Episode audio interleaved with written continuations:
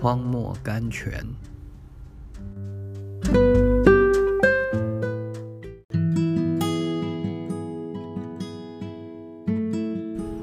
四月十四日，因为主必亲自从天降临，有呼叫的声音和天使长的声音，又有神的号吹响，在基督里死了的人必先复活。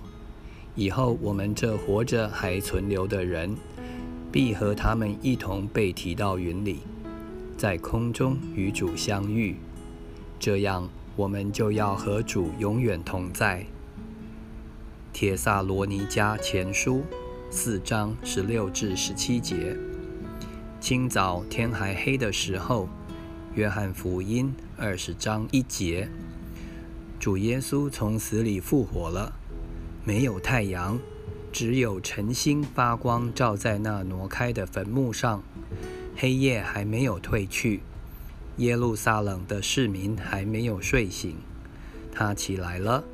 并不惊醒沉睡的人们，照样在清早天还黑的时候，只有晨星发光照耀的时候，教会这基督的身体也要起来，他的圣徒们也要起来。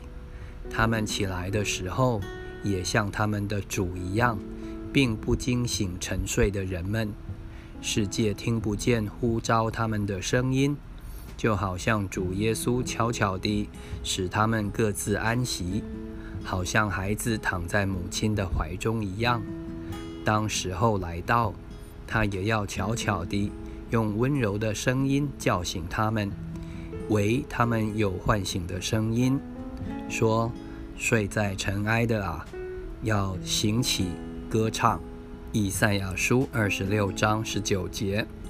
破晓的阳光射入在门徒们中间，他们沐浴着晨曦。